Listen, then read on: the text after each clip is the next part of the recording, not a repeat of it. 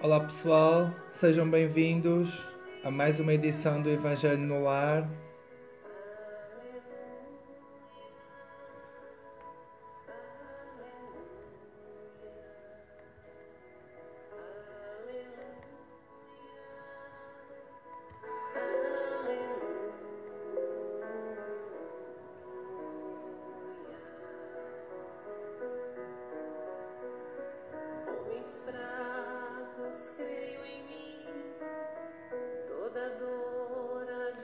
Boa noite, Palmira. Olá, Leninha, um beijinho. Fabiane,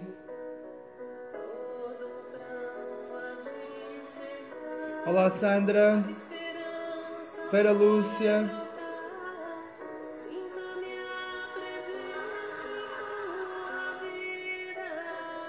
olá, Lilian.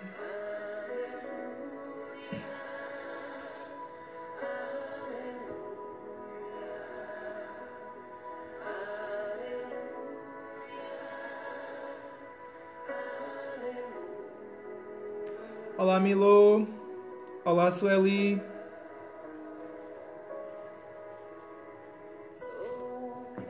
Consolador.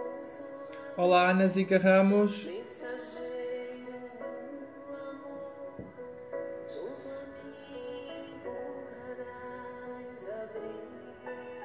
Olá, Rosana Ró, Maria Camargo.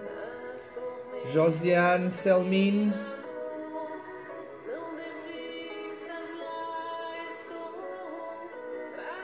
Olá, Jorge.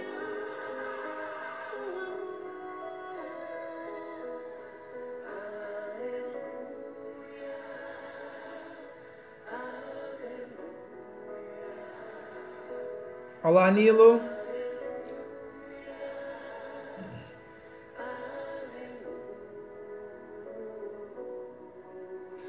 Beijinho, Manuela. Depois vê quando, quando chegar. Olá, Cláudia, Eliette Gomes, Andreia Silva, João Pai.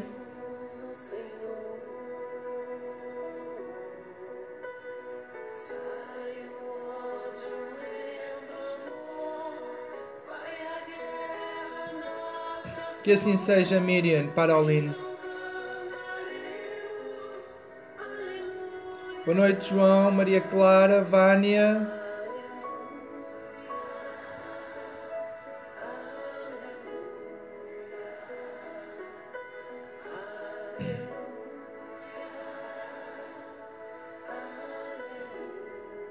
Já vamos falar um pouquinho, a música está a terminar.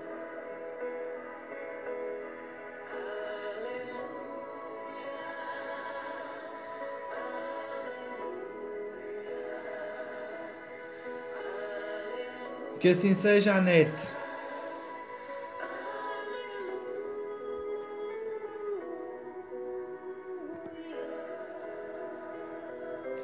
Que assim seja, Sandra Minhava.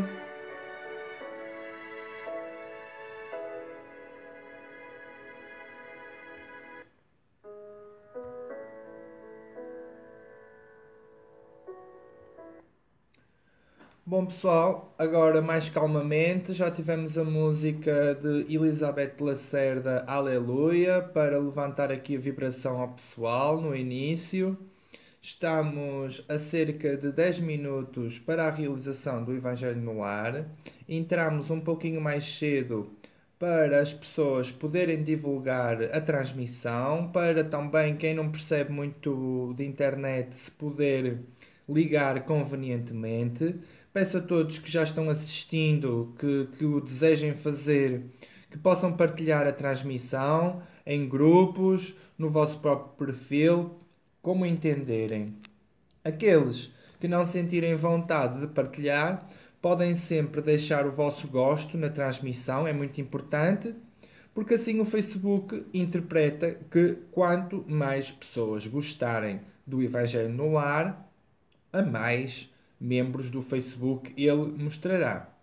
Então, uh, saudar a todos, agora mais calmamente, sejam todos bem-vindos. o Evangelho no Lar, sobretudo aqueles que estão chegando pela primeira vez. Sintam-se acolhidos em meu nome pessoal, em nome da administração da página Espiritismo Brasil, mas sobretudo em nome de Jesus e da espiritualidade uh, encarregue, a equipe espiritual encarregue do Evangelho no Lar. Sabemos que é uma enorme oportunidade de estarmos aqui reunidos, mais de 200 pessoas. Eu vou fazer agora algumas recomendações, como é costume fazer no início do Evangelho no Lar. A primeira das quais é quem quiser deixar aí pedidos de oração, como estou vendo aqui nos comentários, sinta-se à vontade.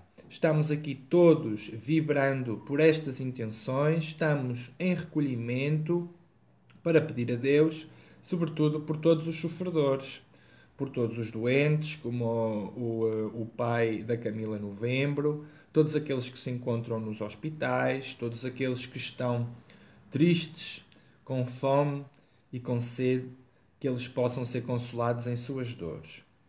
A segunda recomendação que queria dar é que possam alcançar uma garrafa com água ou um jarro de água da rede pública porque vamos magnetizar a água por intermédio do, do nosso benfeitor particular, o nosso guia. Ele vai, em nome de Jesus, fluidificar esta água com tudo o que nós precisamos para a nossa cura espiritual.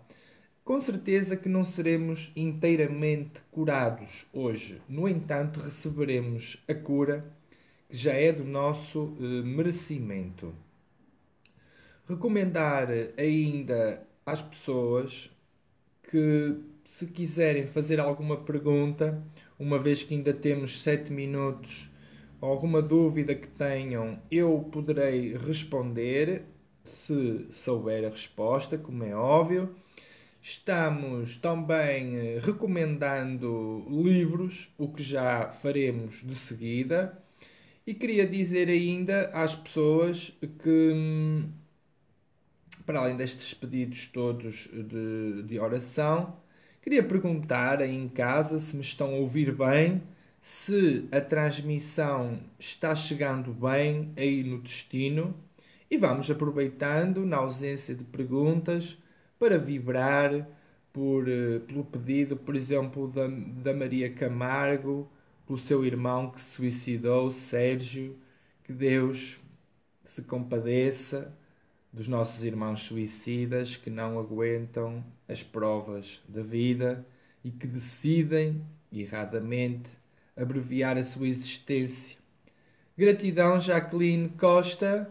Um, vamos continuar então. Eu poderei colocar mais um sonzinho se gostarem. Estamos ouvindo sempre músicas espíritas.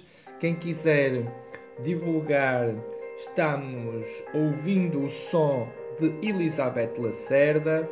Ela e o seu companheiro costumam fazer muitas transmissões, muitas palestras, quer no Brasil, quer em Portugal. E ficaríamos agora com a música Sonda-me, Jesus, sonda o nosso coração. O que encontrará lá? Pergunto eu.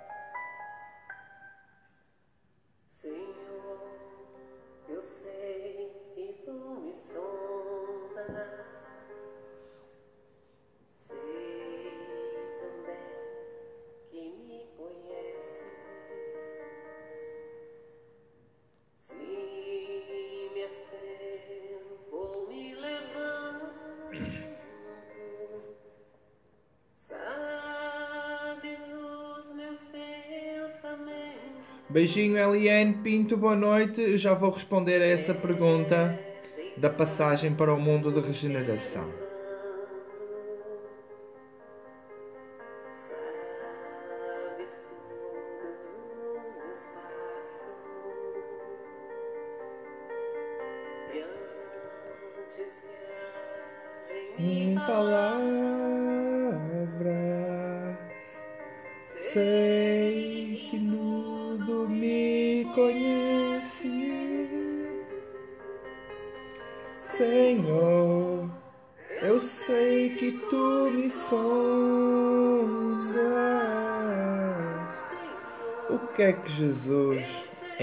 Encontrará no nosso coração se o sondar?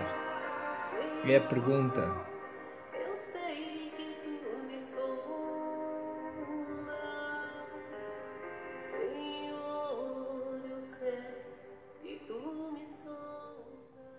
Baixar agora aqui um pouco o som, porque vi aqui uma pergunta muito interessante nos comentários. Basicamente era se quando a Terra passar de mundo de provas e expiações, como agora o é, para mundo de regeneração, onde a quantidade do bem de pessoas que fazem o bem será superior à quantidade de pessoas que fazem o mal, se haverá hum, hipótese das pessoas eh, não desencarnarem ou só desencarnarem eh, ao fim de muito tempo. Isso, para já, eh, não é provável. Sabemos que isso acontece nos espíritos puros e nos mundos puros. Ora, o mundo de regeneração ainda não é um mundo feliz ou um mundo puro, na escala dos mundos. Os espíritos têm uma escala, começam em espíritos imperfeitos, até que passam a espíritos puros. E os mundos começam em mundos primitivos, passam a mundos de provas e expiações, como é o nosso, seguidamente de regeneração, segundamente para mundos ditosos ou felizes e, por fim, para mundos puros. Ora, nós só sabemos que não existe desencarne naqueles espíritos que não têm que reencarnar. Por exemplo, naqueles mundos super eh, felizes, super desenvolvidos, as pessoas vivem, por exemplo, 300, 400 ou 500 anos da Terra, porque os órgãos não sofrem tantas agressões como sofrem os nossos. De qualquer forma, o que a espiritualidade nos informa, Emmanuel e Joana de Ângeles, é que o nosso corpo vem mais ou menos, a máquina, vem mais ou menos para 100 anos, em regra. E nós, com os alimentos que escolhemos, com os comportamentos negativos, com vícios, abreviamos a nossa vida, muitas vezes para 80 anos, 70 anos e 60 anos. Portanto, essa questão da desnecessidade de desencarnar só quando os espíritos vivem a vida chamada dos imortais, como acontece, por exemplo, com Joana de Ângeles. Vive a imortalidade porque não há interrupção, não há morte, eles não reencarnam e, portanto, não desencarnam. Ora, aqui na Terra, o que podemos conceber é que quando a Terra for um mundo mais evoluído, que nós possamos viver 200 anos ou até mais, mas teremos que desencarnar, porque estamos ainda num mundo de transição. Neste tipo de mundos eh, pouco evoluídos, como a Terra o é, minha irmã, não há essa possibilidade.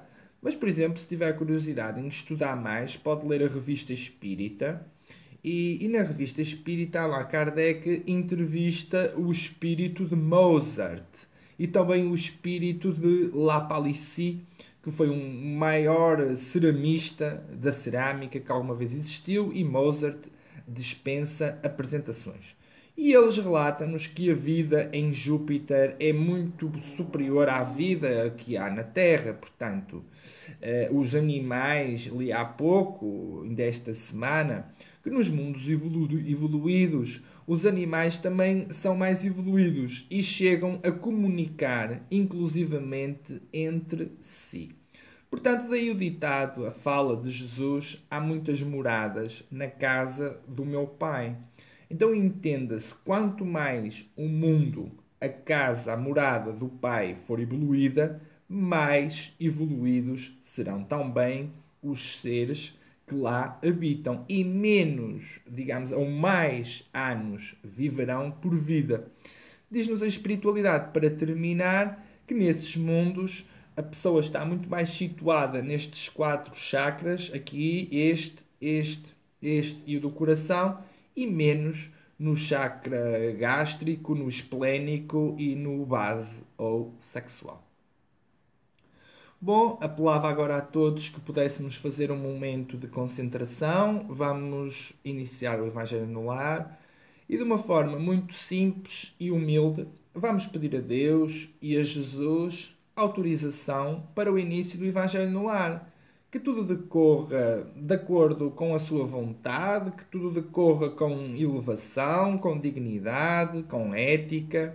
Se alguma parte das leituras não for tão clara, ou se alguma parte do meu raciocínio não for tão clara, tão explícita aos irmãos aí em casa, que os bons espíritos possam inspirar a todos, possam esclarecer a todos e recordem que mais importante do que entender com o cérebro é entender com o coração, porque aquilo que é realmente importante é invisível aos olhos.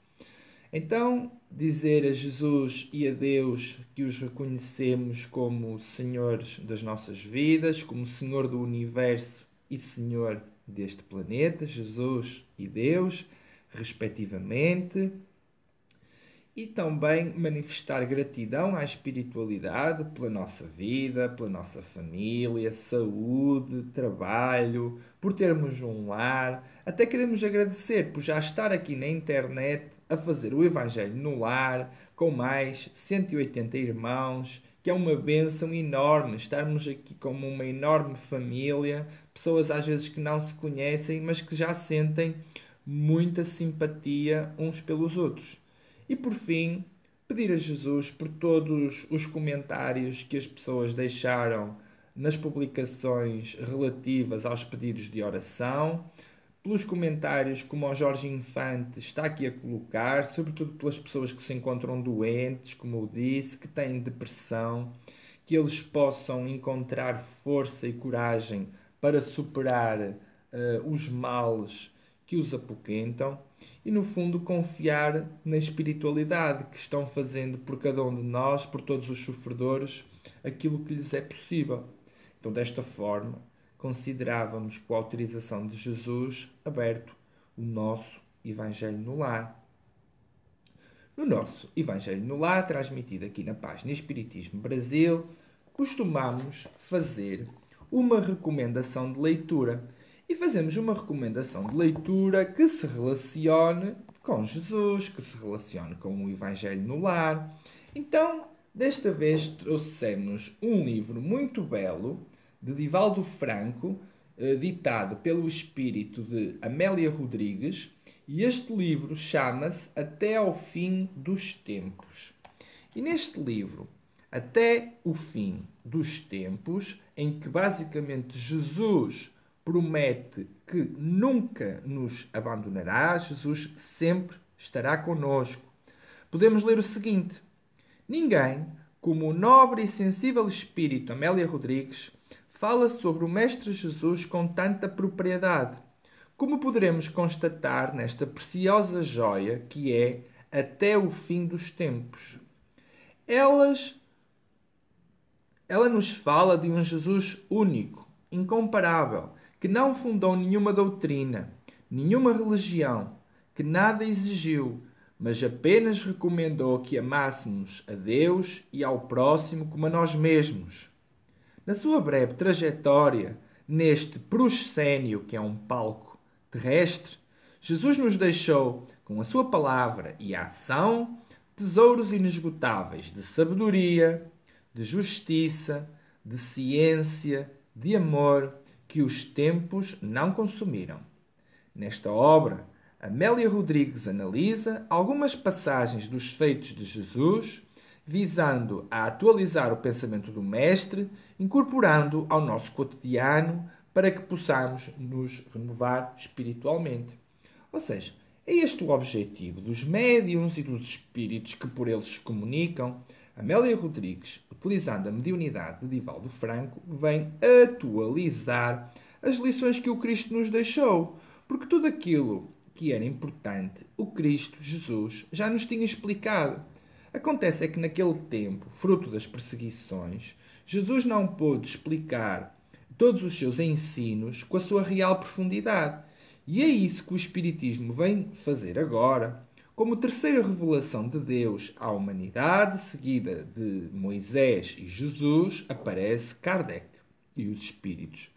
E, portanto, no fundo, os Espíritos vêm explicar de um ponto de vista moderno, de um ponto de vista científico, filosófico e psicológico, as lições do maior terapeuta, do maior psicoterapeuta que habitou a Terra, que foi Jesus. Então Jesus deixou implícitas, deixou escondidas nas suas parábolas lições que só no futuro poderiam ser descobertas, porque só no futuro é que a ciência alcançaria o patamar de desenvolvimento necessário a compreender as palavras de Jesus.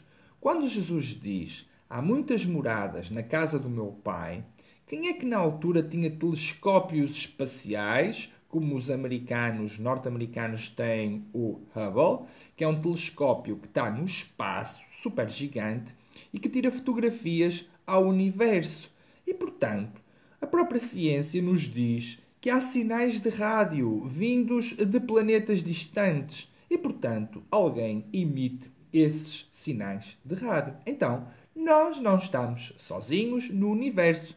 Nem Deus teria criado um universo tão grandioso, com trilhões de galáxias e trilhões de estrelas, apenas para deleite, para prazer eh, destes simples humanos tão pequeninos, num planeta tão pequenino e numa estrela como é o Sol, tão pequena comparada com outras estrelas de primeira grandeza, quanto seja Sirius ou Alpha Centauri ou próprio Betelgeuse. Todas estas estrelas são maiores que o nosso Sol centenas e centenas de vezes. Só para nos dar a ideia da magnitude do poder do Criador, do poder de Deus, nosso Pai. Que Deus é este, pergunto eu, que tudo o que conhecemos no universo é só 4%.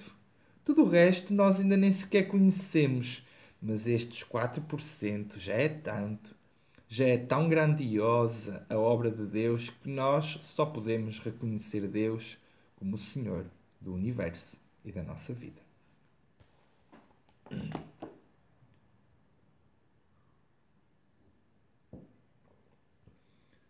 Sortearíamos hoje uma mensagem do livro Pão Nosso, escrito por Emmanuel e Chico Xavier, em que usamos as mensagens deste livro de conteúdo evangélico para a nossa abertura do Evangelho no Lar.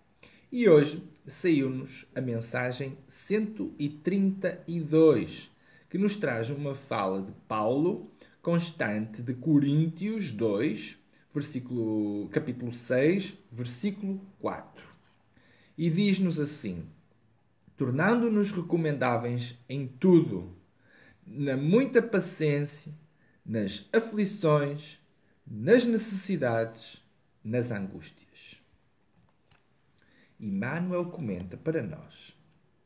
A maioria dos aprendizes do Evangelho não encara seriamente o fundo religioso da vida, senão nas atividades do culto exterior.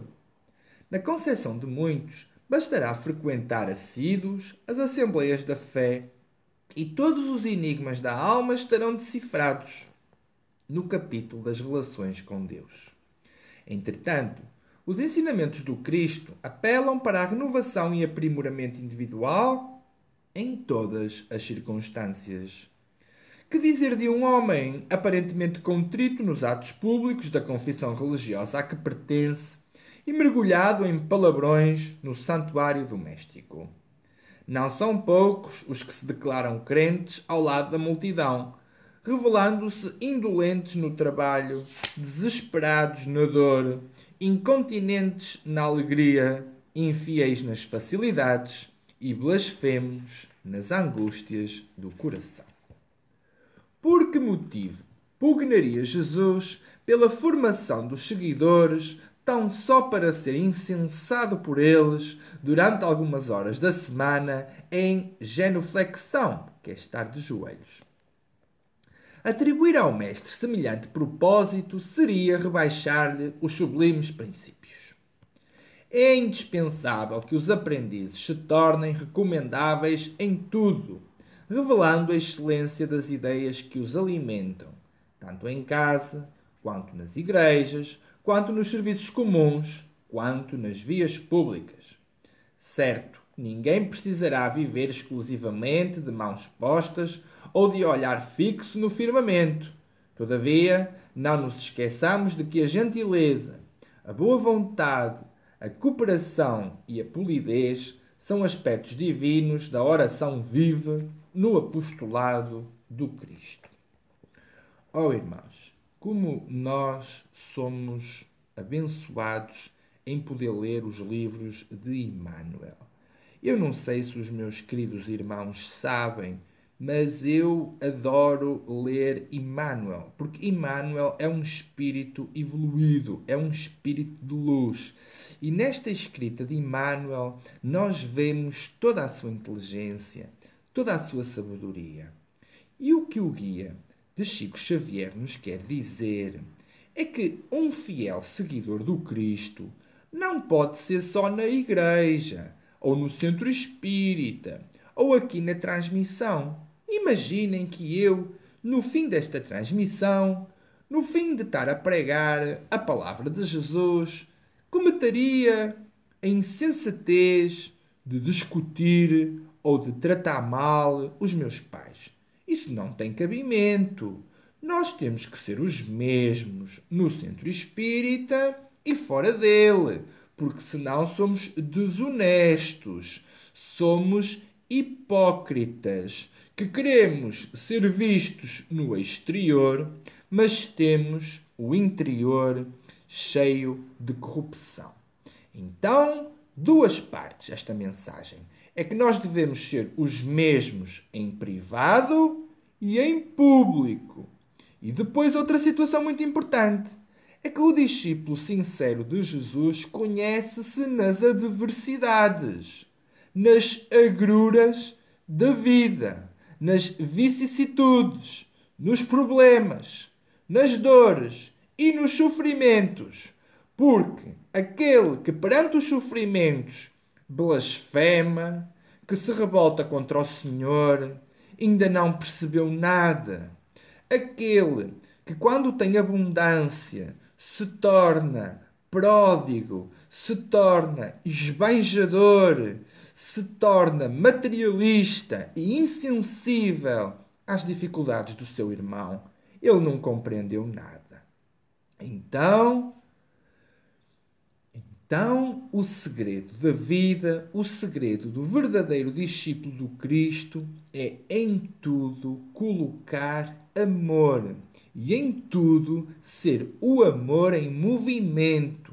Não basta amar, é preciso ser o amor em movimento, o amor que não estagna, o amor que prospera, que se desenvolve, que progride em cada pegada que tu deixes, deixa rastros pistas de luz, a fim de que os teus irmãos possam guiar-se através das pegadas luminosas que tu deixas. Estas são as palavras de Divaldo Franco. Então passaríamos agora para a leitura de uma pergunta e de uma resposta do Livro dos Espíritos.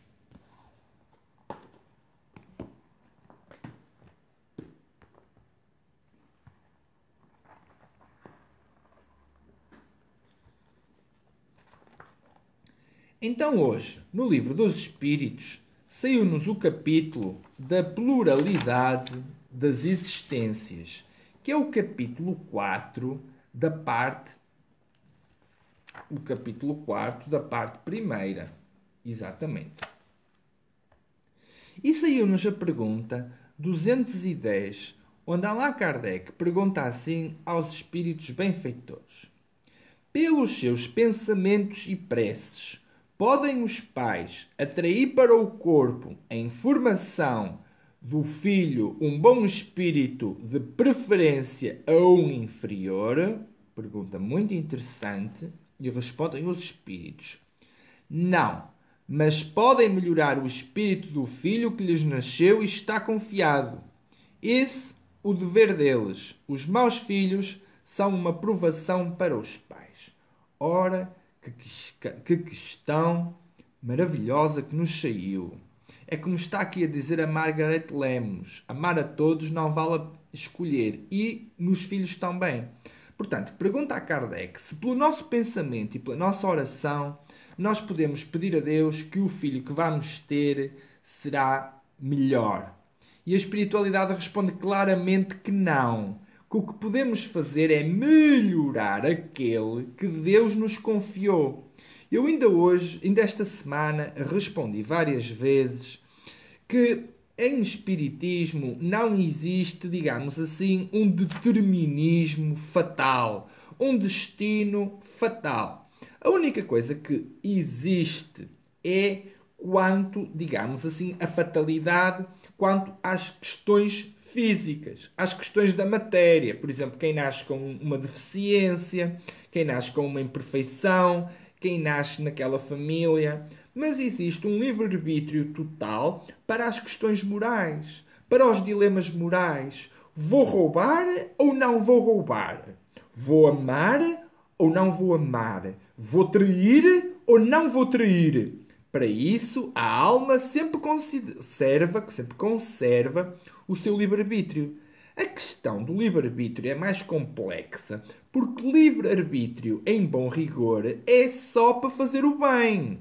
Ninguém tem livre-arbítrio para fazer o mal eternamente, nem aqui na Terra. Vem a polícia e prende. E no plano espiritual é a mesma coisa. Então, o, a- o tipo de morte que nós vamos ter e a família que nós vamos ter, o lar onde nós vamos reencarnar, é uma matéria muito sensível. Só espíritos de extrema evolução podem pedir e ser aceite reencarnar no local X e Y. É que na reencarnação ninguém erra na porta. Estão ali aqueles familiares que necessitam de reajuste porque as relações passadas não foram boas, ou então estão ali aqueles familiares que são nossos amigos há muitas vidas, mas não tenham ilusões. Os filhos que vocês têm são os filhos que Deus determina. E não adianta dizer Deus Pai de amor e misericórdia, eu quero que o meu filho seja Emmanuel. Eu quero que o meu filho seja Chico Xavier ou Joana de Ângeles. Nada disso. O filho que eu vou ter é normalmente um espírito que eu ainda careço de resolver certas situações com ele. Em regra, notem bem. E mais, não adianta dizer que eh, as qualidades morais foram passadas de pais para filhos. Isso não existe. E muito menos existe aquela expressão de dizer ter maus fígados, que é como se o fígado tivesse a responsabilidade pelas más atitudes do portador do fígado. E, portanto, o espírito que reencarna naquela família não é uma criança. É um espírito antigo, que tem qualidades e tem defeitos. E os, quando se diz quem sai aos seus não degenera, isto não é verdade. Porque o espírito que vem ter com aquela família pode ser extremamente evoluído e os pais ignorantes ou analfabetos, ou os pais podem ser professores, médicos, advogados, cientistas e o filho ser absolutamente idiota, absolutamente ignorante, porque estas matérias encontram-se todas relacionadas com questões de vidas passadas. E mais, uma pequena nota. Aqui em Portugal dizemos assim: Tens o filho que foste. E o pai, a mesma coisa. Tens os pais que foste. Não gostas dos teus filhos? A vida está-te a chamar a atenção que tu provavelmente não foste um bom filho nas tuas vidas passadas. não gostas dos pais que tens? Olha que não é Deus que é injusto. Tu é que foste um mau pai e agora estás a pagar à vida os inúmeros débitos que com ela contraíste. Quem tiver ouvidos, que ouça.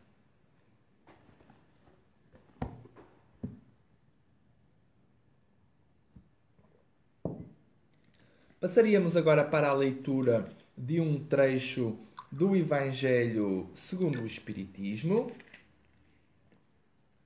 explicando às pessoas uma coisa muito simples. O Livro dos Espíritos traz-nos a parte filosófica da doutrina, a parte primeira e a parte principal, onde os espíritos respondem às grandes dúvidas e desassossegos da humanidade. Seguidamente, Allan Kardec compila, porque ele apenas sistematizou, codificou, organizou as ideias e selecionou as perguntas, porque as respostas são dos espíritos. Seguidamente, Allan Kardec escreveu o Livro dos Médiuns, ou Guia dos Evocadores. Essa traz-nos a parte científica da doutrina. E neste livro, o Evangelho, segundo o Espiritismo, a doutrina vem com a sua parte moral ou religiosa. Mas isto tem uma ordem. Primeiro a filosofia, depois a ciência e, no fim, a moralidade, a religião. E é a religião que faz a ponte entre a ciência. Perdão, é a filosofia que faz a ponte entre a ciência e a religião. E daí a doutrina espírita ter um triplo aspecto: um aspecto filosófico, científico e moral. Na parte filosófica, responde-se às dúvidas. Na parte científica, prova-se, através da intervenção dos médiums e dos espíritos, o caráter racional e o caráter factual e objetivo da mediunidade e das manifestações científicas. E na parte moral, espiritualidade quer nos trazer o seguinte: se vocês têm uma filosofia maravilhosa que responde às vossas perguntas, se têm a mediunidade para vos dar provas da existência e da imortalidade da alma, e se isso não provoca em vocês uma reforma íntima, ou seja, uma reforma moral, uma reforma religiosa, se quiserem assim, pronto, não vos serviu de nada a parte filosófica e a parte uh, científica.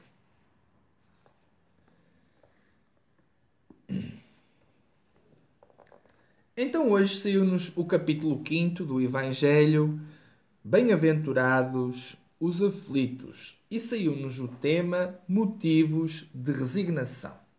Ponto 12.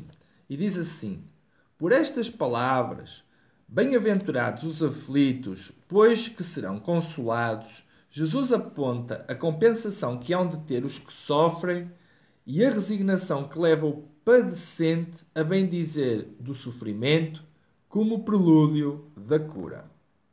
Também podem estas palavras ser traduzidas assim: Devereis considerar-vos felizes por sofrerdes visto que as dores deste mundo são o pagamento da dívida que as vossas passadas faltas vos fizeram contrair.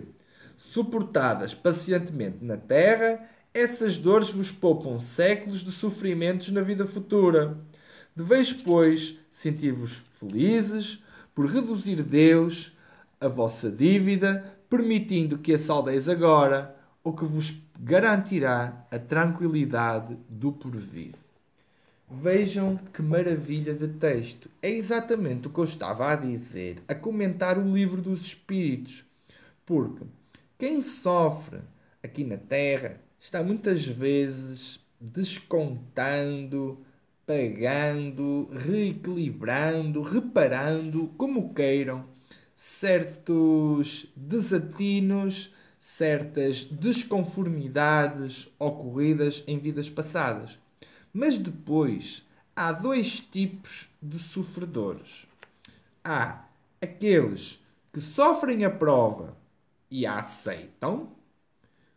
São, digamos assim, filhos fiéis e submissos, mas há aqueles que não aceitam a prova e que se revoltam. Ora, a diferença entre prova e expiação é esta: é que quando a prova não é aceite e gera revolta, normalmente é uma expiação.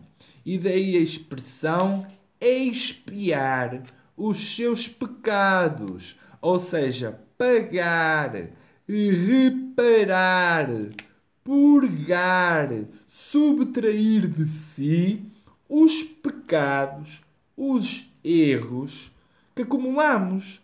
Pensem, por exemplo, crimes de sangue, roubos, traições, uh, problemas na disseminação da fé, fundamentalismo, perseguição religiosa, machismo, homofobia, perseguição dos médiums. Tudo isso, irmãos, nós fizemos em vidas passadas. Quantos, mas quantos não estão aqui no Evangelho no ar que estiveram ligados às cruzadas, onde foram cometidas cometidos em nome da fé crimes violentos, atrocidades sem descrição. Quantos aqui, também na Idade Média, pecaram consideravelmente? E quantos aqui, em Portugal e no Brasil, estiveram ligados, notem bem a ironia da coisa, à Santa Madre Inquisição? Emmanuel diz num dos seus livros que, interpretando uh, o livro do Apocalipse de São João, é que muita gente desconhece que a besta apocalíptica, retratada pelo 666, já foi encontrada há muito tempo, mas não é um 6, um 6 e um 6. É em numeração romana. 6 é um V e um I. Então é VI, VI, VI. Isso é o que significa o 666.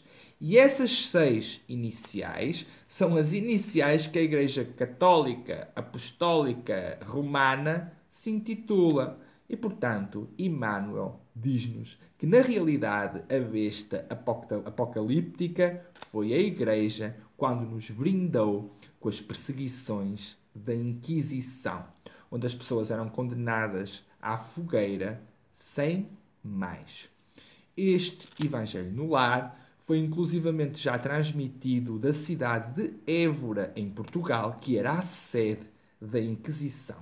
Por vezes, ao fazer certas, certos levantamentos topográficos ou arquitetónicos, descobrem valas com cadáveres que foram mortos em conjunto todos na altura da Inquisição.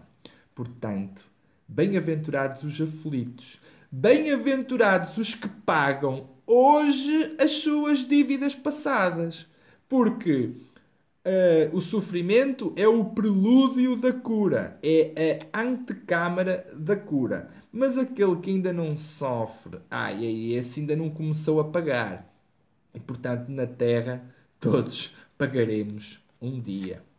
E Deus é aquele Senhor a quem nós devemos mil ou cinco mil, e Deus diz assim: Tu deves-me cinco mil, mas se me pagares hoje um, eu perdoo-te tudo.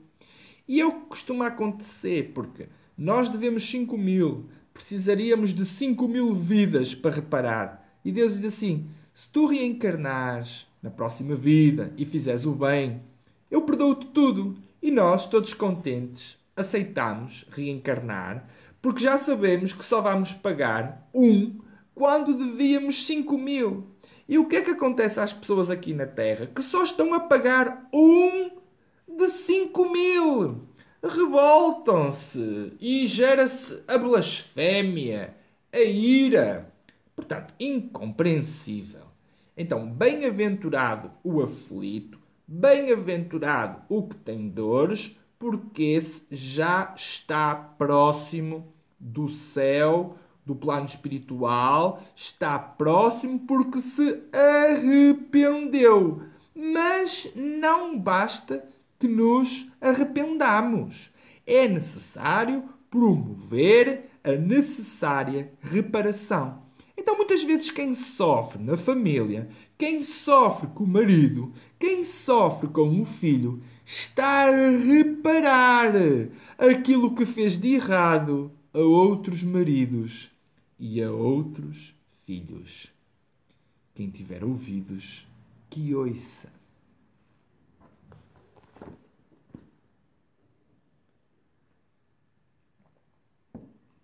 E por que é que isto deve ser um motivo de resignação, de aceitação para nós? Porque nós sabemos que é para o nosso progresso. Nós sabemos que afinal Deus não é injusto. Nós é que temos muitas dívidas a ser saldadas. Então isto é um profundo motivo de resignação. Desta forma, daríamos por terminado o nosso Evangelho no lar. Foram estas as inspirações que eu senti a partilhar convosco. Peguem na vossa água, a espiritualidade encontra-se neste momento junto de nós. Vamos proceder à fluidificação da água, ao momento mais transcendental do Evangelho no ar, onde, com a autorização de Jesus, os bons espíritos vão impregnar esta água com fluidos salutares, fluidos de cura, digamos assim, com nutrientes, vão impregnar a água com ectoplasma, que nos é muito, muito favorável. Mas atenção, cada um receberá a cura na medida do seu merecimento. Porque há pessoas aqui que queriam a cura imediata. Mas eu pergunto aí em casa: qual de vocês se acha merecedor de receber a cura total hoje para os seus problemas? Se forem efetivamente merecedores, eu vos garanto que vocês hoje serão curados. Então, peguemos a nossa água e, à semelhança daqueles primeiros cristãos que eram lançados no Coliseu em Roma, e enquanto os gladiadores saudavam César, dizendo: Ave César, os que vão morrer te saúdam e te glorificam. Os cristãos, em plenas areias do Coliseu, numa atitude que acabava por configurar uma revolta contra o imperador de César, diziam: Notem bem a diferença. Não Ave César, Ave Cristo. Não os que vão morrer, mas os que vão viver para sempre. Ave Cristo, os que vão viver para sempre te saúdam, te glorificam e pedem por excesso de tua misericórdia que possas fluidificar esta água que vamos tomar por intermédio de um dos teus imensos benfeitores espirituais, espíritos de luz, guias da humanidade que apenas querem o nosso bem-estar. Que nós possamos, ao tomar esta água, ter a consciência de que Deus é amor e a nossa verdadeira missão é apenas louvá-lo e respirar. Nem precisamos de lhe pedir, porque ele sabe tudo o que nós necessitamos. Então, o dever do cristão, o dever do filho de Deus consciente é amar e respirar. E se quiser fazer algo mais, que agradeça e que louve o Senhor. Meus irmãos, que Jesus abençoe a todos aí em casa e que impregne esta água com o seu fluido curador. Que assim seja.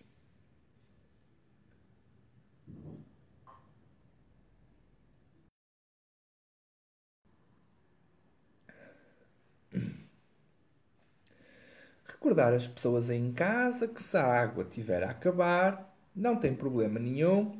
Divaldo Franco nos ensina que o ectoplasma, num fenómeno de homeopatia, desde que junta nova água, o ectoplasma dos meus espíritos torna a impregnar, retorna a fluidificar a água que nos preparamos para se qualquer motivo, até à próxima quarta-feira, a vossa água estiver a acabar, vocês reabasteçam o jarro, reabasteçam a garrafa e saberão que os fluidos dos bons espíritos continuarão a impregnar toda a água que vão tomar. Desta forma, em nome de Jesus e da espiritualidade, dávamos por terminado o Evangelho no Lar. Costumamos terminar o nosso Evangelho no Lar lendo algumas poesias deste livro, Espírito Poético, um livro que escrevi com a inspiração do meu guia, precisamente, eh, carinhosamente, lhe tratei, o tratei por espírito poético. Na realidade, sabemos quem é. É um poeta português desencarnado que ama o Evangelho e decidiu me inspirar e decidiu presentear a todos nós com estes poemas que visam promover em nós hum, reflexões salutares. Por exemplo, dois poemas que vamos ler para vocês. O primeiro é o poema 43, chamado A Amizade é uma Bênção. E eu dedico a todas as pessoas que estão aí nos comentários, que se tornaram meus amigos, aqueles que não são meus amigos, teremos a oportunidade de o ser. Então notem bem, porque a amizade é uma bênção. A amizade é uma bênção concedida por Deus, é como uma canção cantada dos teus. É uma força que nos aproxima, simpatia, empatia e sintonia. É saber que a melhor rima nasce da fonte da harmonia. Se és meu amigo, agradeço. Caso não gostes de mim, esqueço. Sou um pequeno peregrino sideral. Desejo que sejas muito feliz, sempre senhor do teu nariz, mas sem ti especial. Somos aproximadamente 7 bilhões, todos submetidos às reencarnações, fora os que volitam na erraticidade. Sabendo isto, meu estimado amigo, que tanto olhas para o teu umbigo, vive com a sabedoria da humildade. Humildade é ter os pés no chão, é estar nivelado com o seu irmão, é sentir que o seu coração, por emoção, não consegue agredir ninguém e muito menos lançá-lo ao chão. Ser humilde é saber que somos aqui na Terra aproximadamente 7 bilhões, todos submetidos às reencarnações, fora os que estão à espera de reencarnar. Faz por merecer a tua vida e, mesmo que ela seja sofrida, nunca desistas de amar. Estamos rimando em plena inspiração, sentimos a presença da espiritualidade junto de nós, como não poderia deixar de ser. E agora, atendendo ao pedido da Maria Clara, que nos pede a poesia hum, 87, é uma poesia que eu me recordo perfeitamente de ter escrito. As minhas lágrimas e vou-me emocionar porque esta, as minhas lágrimas são reais. Saíram mesmo daqui. Notem bem, as minhas lágrimas. As lágrimas que lentamente caem, dolorosas, por meus olhos cansados, são as muitas dores que saem, são os meus vários erros passados. A minha face lacrimosa que se curva a Deus, ouve a música prodigiosa de Wolfgang Mozart Amadeus. São leves vozes espirituais que as arrancam do meu ser, são os espíritos dos imortais anunciando um novo amanhecer. Fazem-se acompanhar por pianos de outro mundo, as teclas fazem soar hinos de amor profundo, quais chopins siderais, melancólicos infinitos, lamentando os imorais que semeiam conflitos. As lágrimas que hoje verto não são mais de desespero, segui finalmente o rumo certo. Confio em Deus e nele espero. O que mais me faz chorar não é o mal que me praticam, é a insensatez de pensar que a Jesus prejudicam. Apesar das minhas dores, não deixo de prosseguir. O meu foco está nos valores que com mérito vou conseguir. Um poema repleto de conotações mediúnicas, são vozes espirituais, são pianos de outro mundo. No fundo, são os espíritos que querem utilizar os médiums para se comunicar. E notem bem as lágrimas que lentamente caem, dolorosas, por meus olhos cansados. São as muitas dores que saem, são os, os nossos erros passados. E daí Chico Xavier dizer: as lágrimas são a lixívia da alma. E quem muito chora, muito tinha a alma suja.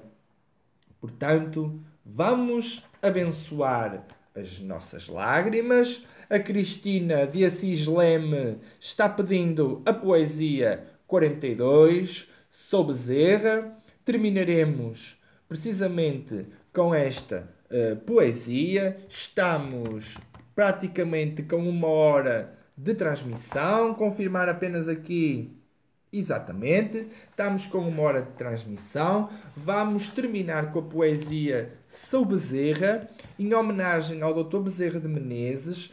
Aproveitar para informar as pessoas que nos socorremos do Dr. Bezerra de Menezes, encaminhamos para ele todos os pedidos de oração como servo fiel de Jesus, como médico espiritual interessado pelo destino dos seus irmãos na terra, consoante ele nos relata nos seus livros. Eu só queria dizer para terminar, para passarem na página Espírito Poético, Todos os poemas que estão neste livro estão gratuitamente na internet na página Espírito Poético. Quem quiser adquirir o livro, porque é, é, é muito em conta, tem um preço simbólico, porque doamos os direitos deste livro para ajudar uma associação que é a Salva-se. Quem quiser uh, receber o livro ou comprar o livro, pode ir ao Google e pesquisar Espírito Poético no Google, livro Espírito Poético, editora Otimismo de Brasília e encomendar o seu livro. Se estiverem em Portugal e na Europa, eu próprio me encarrego de fazer chegar o livro às vossas mãos. Então, pedindo a bênção do Dr. Bezerra de Menezes para todos vós, sobretudo para os pais que tanto se esforçam por alimentar e por educar os seus filhos, que o Dr. Bezerra de Menezes os ajude a resistir às tentações da vida e a ter força esses irmãos que o Pai momentaneamente lhes confiou. Sou Bezerra, sou Bezerra, médico espiritual que trata almas sofridas são um esculápio astral que com luz cura feridas. Poucos sabem que fui Zaqueu quando me rendi a Jesus. Hoje sou mais um irmão teu que te apoia na tua cruz. Sou o décimo terceiro apóstolo desde que o Evangelho escutei. Não existe maior obstáculo que o servo querer ser rei. Só reconheço um monarca, chama-se Jesus de Nazaré. Herodes foi um lorde tetrarca, mas o Cristo é que ficou de pé. Sou Bezerra de Menezes, amigo dos puros de coração. Sempre que sentires reveses, chama-me em prece, meu irmão. Fundei a casa de Ismael no amado país de Vera Cruz, para que fosse uma nova Israel, pátria do Evangelho de Jesus. Querido coração do mundo, pátria amada da Boa Nova, meu Brasil rico e fecundo, ouve esta pobre trova. Encerramos este Evangelho no Lar com muita emoção.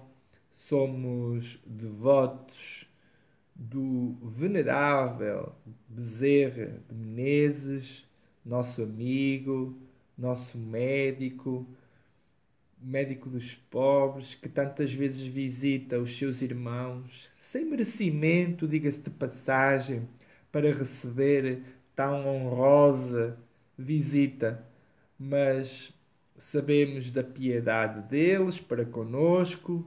Nós somos os filhos do Calvário, somos todos aqueles que seguem atrás de Jesus, carregando pacientemente a sua cruz, inspirados no Mestre que nos conduz, o Cristo Consolador, que nos lega o mais puro amor e que é da vida, o nosso Senhor.